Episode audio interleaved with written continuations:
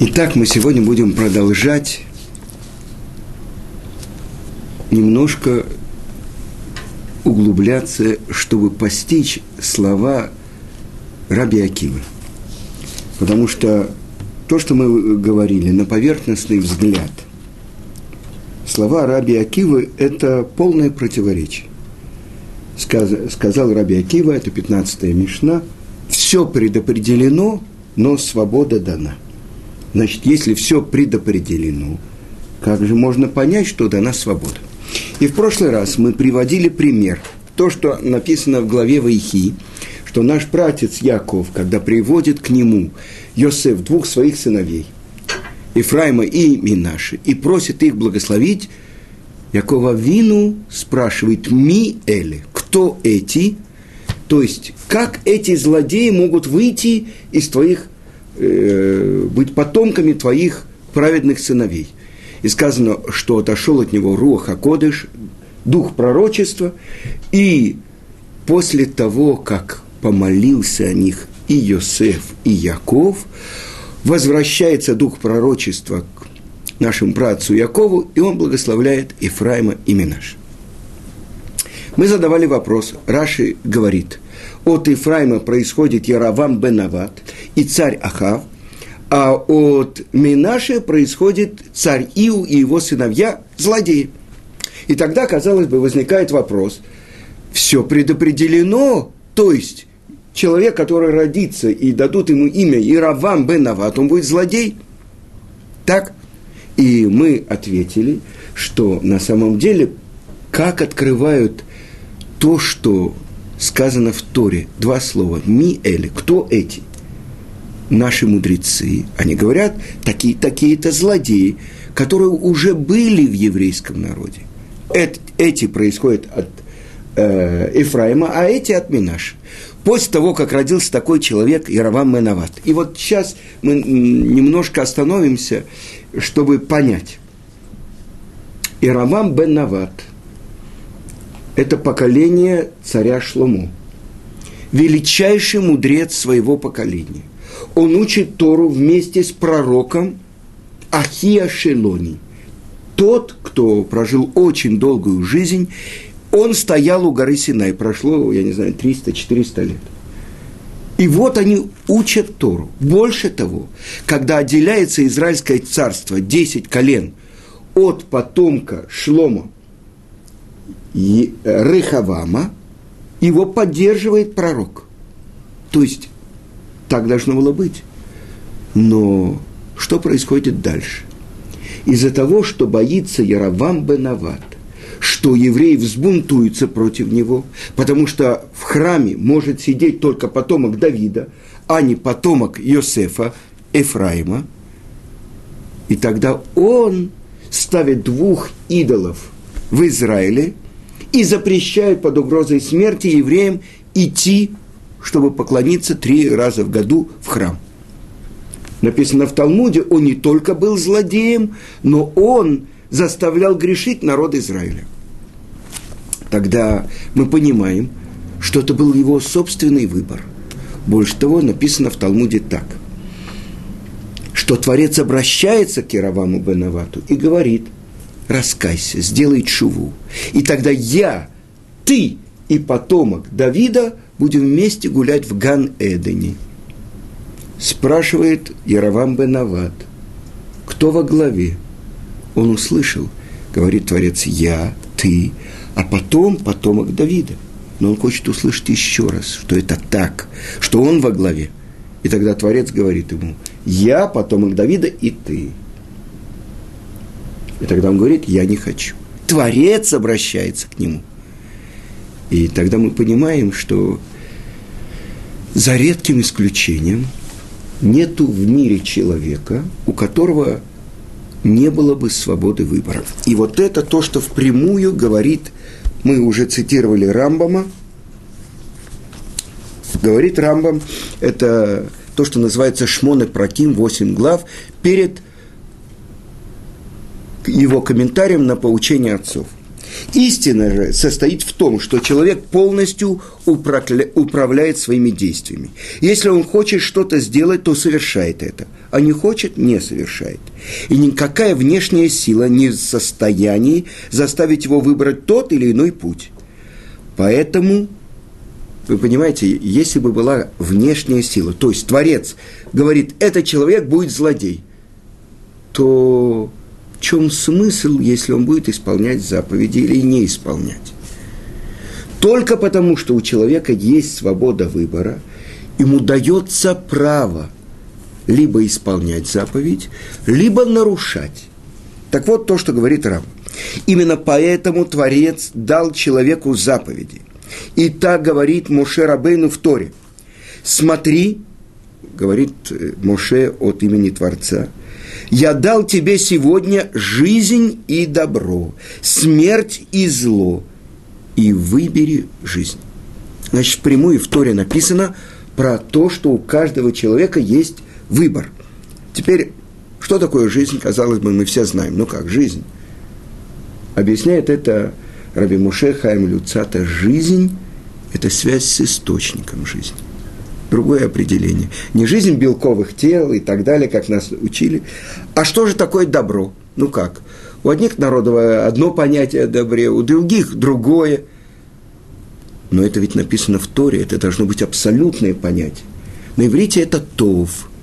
И объясняет это Гаон Рамыш Шапира, что когда первосвященник поправлял фитили в семисвешнике в храме, это называется атават нерод – то есть делать хорошо э, со свечами. Что значит добро со свечами? Что это такое?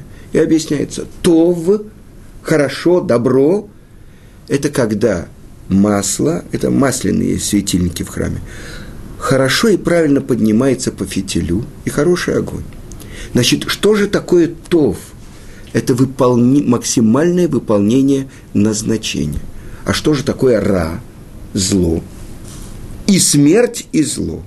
Значит, понять надо сначала, что такое смерть. И многие комментаторы Торы объясняют, что Творец, Он сотворил жизнь.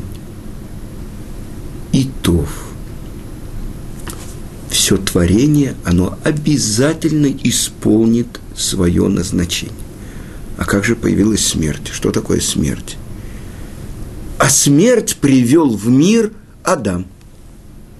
Это порождение Адама, потому что сказано, и вдунул в его ноздри душу живую. От кого вдунул? От себя вдунул. Так мы понимаем, что человек по природе, таким, как его создал Творец, он должен жить всегда. И это то, что дальше в Торе сказано, что он не протянул руку и не взял от плодов дерева жизни и будет жить всегда. Это после того, как он уже согрешил. Но до этого, значит, есть назначение у человека жить всегда. Теперь я задам вопрос. Может ли умереть жизнь? Так это же нонсенс. То есть то, что определение жизни – это не смерть. То есть жизнь не может умереть. А, тогда мы же видим каждый день, кого-то провожают, о ком-то говорят кадыш, люди умирают. Потому что, объясняет это в своей книге Дера Хашем, величайший учитель еврейского народа Рамхаль, Раби Моше Хайм Люцату, что после того, как Адам – не выдержал испытания. И пришла в мир смерть для чего? Потому что невозможно полное исправление человека, чтобы исправить все то, скажем, зло. Мы сейчас должны выяснить, что такое зло.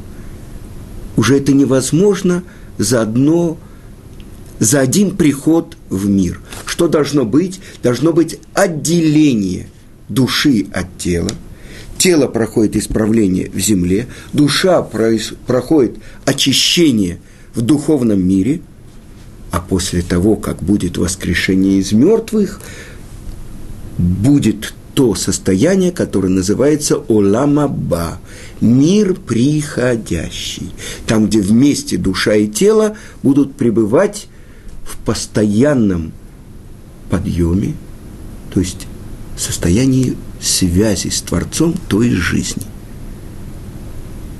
Так, как было испорчено, Адам, который был полностью духовное творение, только самым как бы окончанием своим он касался материального мира. После того, как он согрешил, он спустился в материальный мир, и тогда исправление может быть только после того, как отделяется душа от тела. Это только что мы говорим смерть, отделение. Что такое человек? Это соединение. То, что мы говорим в молитве, то, что Творец сотворил чудесное. Мафлила сот.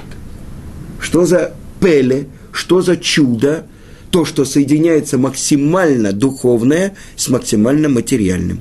Кто-то когда-то видел коктейль «Кровавая Мэри». Соединяется томатный сок с водкой. Если взболтать, так вот это состояние человека, как он находится в этом мире. А проходит какое-то время, отделяется водка от томатного сока, и вот это то, что мы можем сейчас сказать, вот это состояние смерти, разделения. Теперь мы должны узнать, что же такое зло, ра. И объясняет наши мудрецы, ра – это разбитое, это стена шатающаяся, лестница шатающаяся, то, что не приводит к цели. Это ра. Тогда мы видим, Творец говорит, я предложил тебе сегодня жизнь и добро – жизнь, связь с источником, добро, то, что приведет меня к цели, ради чего моя душа спустилась в этот мир. И, как вариант, одно против другого, чтобы был у тебя выбор, смерть, пресечение жизни, как бы отдаление от источника жизни и зло. То есть, если ты пойдешь за этим миром, будешь увлекаться, увли... как это, соблазнишься им, уйдешь, за ним ты утратишь вот это свое назначение. И тогда продолжает Ара и говорит, и выбери жизнь. Ну что это такое? Мы все сразу вспоминаем, если э, у девочки спрашивают, ты хочешь на дачу или в милицию? Девочка хочет на дачу. А как же так? Ну что это такое? Жизнь, добро или смерть и зло? Ну, какой ненормальный будет выбирать смерть и зло? Но мы выйдем на улицу, и мы увидим. Если мы спросим человека, куда ты идешь? Он говорит, в магазин, я не знаю, в аптеку, на ипподром, в оперу, к зубному врачу. А зачем? Ну как? Э, э, вот это то, что мне необходимо. А для чего? То есть, если мы начнем спрашивать человека, для чего ты живешь? Для чего ты утром встаешь с кровати? Что он ответит? Что пойти к зубному врачу? Нет. В чем смысл? Чтобы жить. Так как же мы видим, весь мир, э, праведники в нашем мире очень малочисленны. Мы все, конечно, хотим быть, но большинство мира, что мы видим? Ну, скажем, ошибающиеся или не думающие.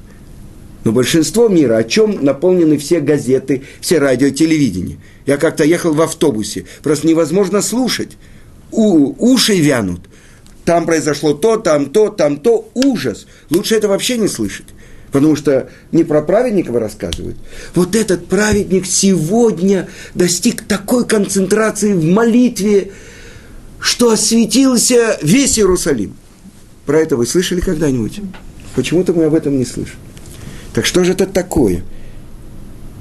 Значит, оказывается, чтобы был выбор, это значит две чаши уравновешены. И это то, что наши мудрецы говорят впрямую в трактате Кедуш. Постоянно человек должен видеть, как будто его добрые дела уравновешены злыми делами. И, и он, и весь мир, и сейчас от него зависит, на какую чашу весов он положит свое вот этот час, сегодняшний поступок. На чашу мицвод, добрых дел, тогда он оправдывает себя и оправдывает весь мир – Но почему Творец? Ну что это такое? Ну почему они уравновешены? Почему кажется, вот то, что у соседа, оно всегда вкуснее? Почему то, что он получил, это полагалось бы мне, почему-то дали ему? Почему? Потому что это и называется выбор. А вы знаете, много людей, которые выбирают. Ну как, человек вот решил, я встаю утром, я хочу только исполнять волю Творца – потому что я все время перед ним, я живу в его мире, он спустил эту душу, он мне дал, он компаньон моих родителей, которые сотворили тело, я думаю об этом, ну, когда открываю Сидур, может быть, то, что человек должен подумать перед молитвой, я сейчас иду, и я буду стоять перед тем, кто дал мне жизнь, как нищий, который при э, входе в дом протягивает руку – и для чего эта молитва? Чтобы я укрепился в своем полагании на Творца. Если я на секунду об этом задумываюсь, хорошо. Праведники, это то, что написано, начиная с этого Шелхана Рух, они постоянно представляют себя перед Творцом. Шевите Ашем ленегдит тамид. Представляю себя перед Творцом постоянно. Теперь, как вообще человек может сделать выбор? Мы уже говорим не про детские игры, не про милицию или дачу, а ну я один раз выбрал. Я решил, что я буду теперь ходить в этой шапочке, буду носить эти ниточки, буду читать эти умные книжки. Все, я выбрал. Оказывается, что один раз я выбрал – я хожу в этой шапочке, как говорил большой Рав э, в Израиле, Рав Шимшин Пинкус, что память о праведнике была благословенна. Он говорит, это просто как одежда, я уже, когда я вижу цицит, я их вижу когда-то, я их одеваю, как пиджак, как галстук, как все, это уже на мне. Понимаете, это, это уже как бы не выбор, я уже как бы одеваю а для чего это нужно? Сказано, человек увидит цицит и вспомнит все заповеди Торы – чтобы напоминать мне. Пять узлов, восемь ниточек, цицит, числовое значение 600, 5 и 8, 613 про все заповеди. Ну, как же человек выбирает? Где вот этот вот момент его выбора? Оказывается, что выбор человека – это каждое мгновение. То есть можно один раз выбрать жизнь, выбрал жизнь, все, столько-то лет тому назад, сколько я уже приехал в Израиль в Кипе, значит, ну, и начал уже постоянно в Кипе. 30 лет тому назад я выбрал. Все. Сейчас я свободен, я уже живой. Что такое жизнь? Это каждое мгновение, сказано Творец, обновляет творение первозданное.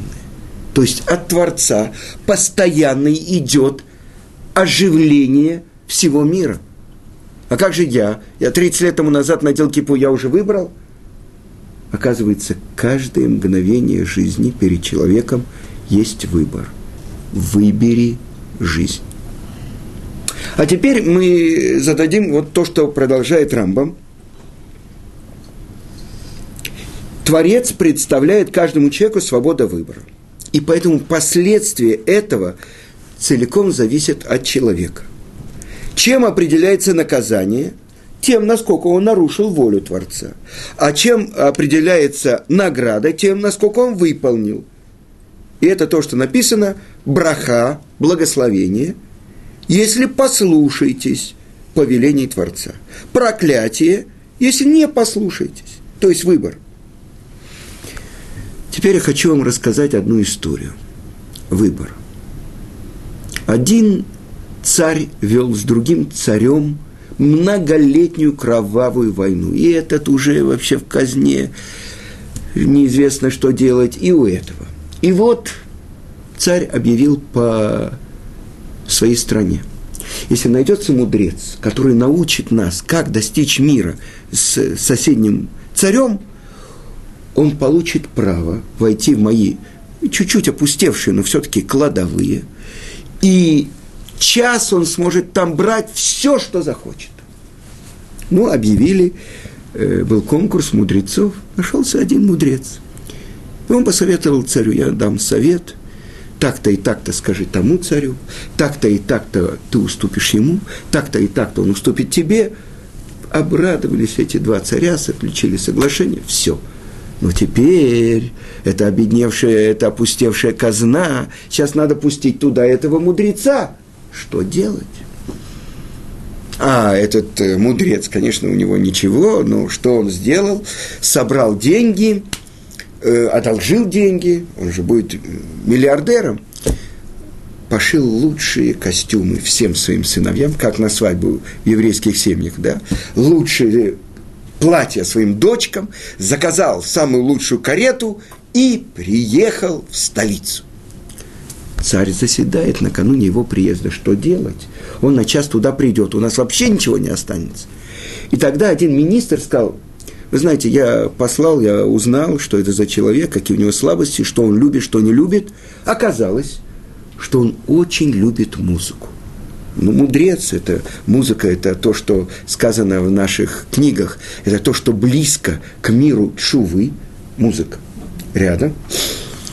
Хорошо, подготовим ему сюрприз. И вот этот человек берет большой мешок, открывает ему кладовые, он входит кладовые, в царские кладовые, и думает, вот здесь золотые слитки, здесь бриллианты, здесь серебро. И вдруг он слышит великолепную музыку.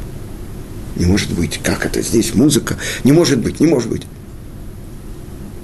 Он начинает прислушиваться, идет. О, вот отсюда, отсюда. Ну почему? Здесь стена, здесь стеллажи, вот здесь бриллианты, может думать о бриллиантах. Вдруг с другой стороны музыка. Он бежит туда – Ой, какая мелодия. Только минутку я постою. Ой, это я не слышал. Вдруг он слышит, с потолка раздается эта мелодия. Ой, вдруг из-под пола. Вы сами понимаете, что прошел час, и только он хотел протянуть руку, в это время стражники его взяли, вышел он с пустым мешком. Он понимает, сейчас он пойдет к своей семье – где он будет всю жизнь отдавать долги за эти костюмы, за эту карету. И мы понимаем с вами, что эта притча говорит про нашу свободу выбора. Казалось бы, ну, как обычно люди говорят, я выйду на пенсию, буду учить Тору. Сейчас у меня нет времени, или у меня нет мозгов, или я, я понимаю, конечно, есть Творец и все. Ну, есть те, которые должны учить Тору, а другие должны ковать молотом, бить по наковальне. А все вопросы задают, что будет, если все евреи пойдут учить Тору? Кто будет пахать, кто будет защищать страну? Это известный вопрос. Тогда человек говорит, завтра – еще раз завтра. Что мы сказали? Когда происходит выбор? В это мгновение и каждое мгновение. Когда он говорит завтра, что это такое? Вот эти чаши весов, а завтра я буду выбирать. Этим самым мы понимаем, что он уже выбрал и положил на какую чашу? На противоположную. Не то, что называется жизнь и добро, а на что-то другое. Значит, мы понимаем про выбор человека – где же этот выбор находится? Теперь мы зададим вопрос. Где э, у человека этот выбор? Ну где? Ну, есть силы души. Мы знаем, что это божественная душа, которую вдунул в нас Творец. Э, как минимум, то, что касается тела, это три уровня этой души. То, что самый низший уровень, компаньон души, компаньон тела – это то, что называется нефиш. Это есть и у животных. То, что оживляет весь животный мир, это есть у меня и у него. Отличается, отличается. Хорошо. Дальше самый высший уровень, то, что называется нишама. Мы говорим утром, душа, которую ты мне дал, она чиста. Что значит чиста? Буду я исполнять заповедь или нет, она остается чистой. То есть мои действия не могут ее как бы загрязнить. Хорошо. А где же тот самый выбор, который находится в сердце человека? И этим мы отвечаем. Сердце человека – это то, что называется руах. В переводе на русский можно было сказать дух, руах. И это то, что открывает ункилус, вот эту самую строчку истории и вдунул в его ноздри душу живую, и говорит Ункилус, и стал человек леруах мемалила, и стал человек духом говорящим. Тогда вдруг дух говорящий. Определение человека – человек говорящий. Тогда вдруг мы начинаем понимать, что выбор связан не только с действиями человека, но с его речью и еще с его мыслями. Но легче всего человеку что исправить? Действие. И Рамбам говорит, не похож человек, который дает один раз сдаку миллион долларов, чем тот, который да, дает миллион раз по одному доллару. В чем разница? Этот приучил себя давать, а этот один раз произошло что-то, дал все. Кто из них более открыт, чтобы давать и делиться? Конечно, тот, кто дал миллион раз. Значит, действие. Человек, то, что ему легче всего исправить, действие. Теперь мысли – это гораздо тяжелее. Казалось бы, то, что не подвластно человеку. То, что он видит, то, что он слышит. Вы не знали, про что я дам сегодня урок. Э, поэтому то, что я говорю, вы слышите. Вы не знали, в каком галстуке я приду. В прошлый раз я пришел в бежевом, в этот раз э, другой. Да. Это то, что попадает в глаза и в уши, мы как бы не отвечаем. Мысли наши.